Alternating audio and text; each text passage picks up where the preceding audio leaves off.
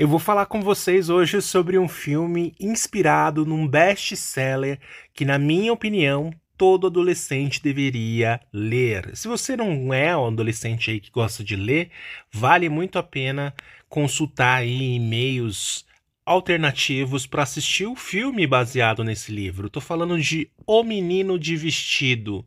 Tem esse nome controverso, realmente atiça, mexe com o nosso sagrado em falar de uma criança, um menino, né, do sexo masculino que gosta de vestidos.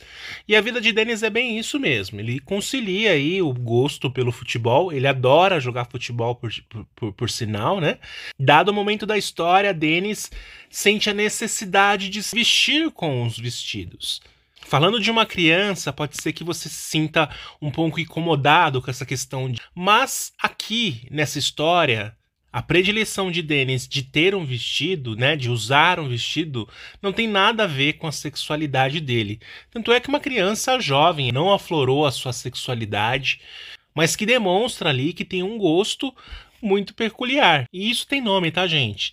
Uma pessoa que se veste de mulher ou se veste com roupas que a gente colocou na cabeça que é de outro sexo, se chama um cross-dressing, que são pessoas que se vestem aí livremente com aquilo que se sentem confortáveis. É claro que a história toca na ferida daquele que tem masculinidade frágil, daquele que acha que isso é um incentivo para que é, as crianças se tornem aí, homossexuais, mas não tem uma, uma, uma, regra, né? Não tem justamente a história ela não vai por esse caminho, muito pelo contrário.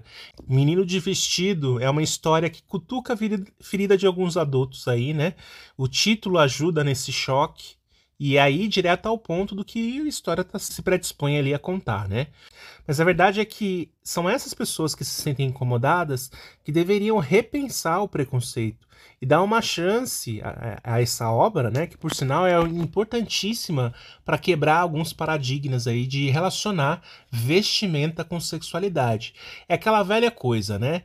Meninos vestem azul, meninas vestem rosa, meninas vestem vestidos, meninos vestem calças compridas.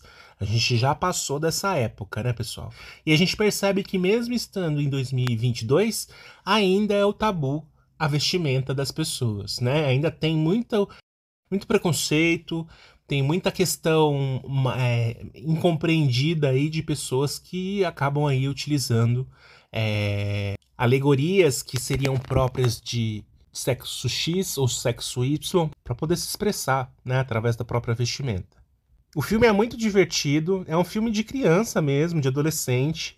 A gente aprende para caramba com essa narrativa, com essa história, justamente de desassociar a sexualidade de vestimenta, o que é muito importante, e é um ataque gentil aos papéis e imposições de gênero, porque desde quando você nasce, você já é condicionado a ter uma série de características ali que te fazem ser do sexo masculino ou feminino, né? E é justamente esses paradigmas que a história vem para poder derrubar de uma vez por todas. Tudo isso entregue de uma maneira leve, para o público infanto-juvenil. Então, os pré-adolescentes coloquem para assistir, coloquem para ler o livro, se vocês quererem ler o livro também. O Dennis, que é o personagem principal, é um garoto terno, melancólico e carente. O pai é um valentão que dirige caminhões. A mãe foi embora depois da separação. O irmão mais velho está na adolescência, se autoafirmando. Para Dennis, a vida é sempre a mesma coisa.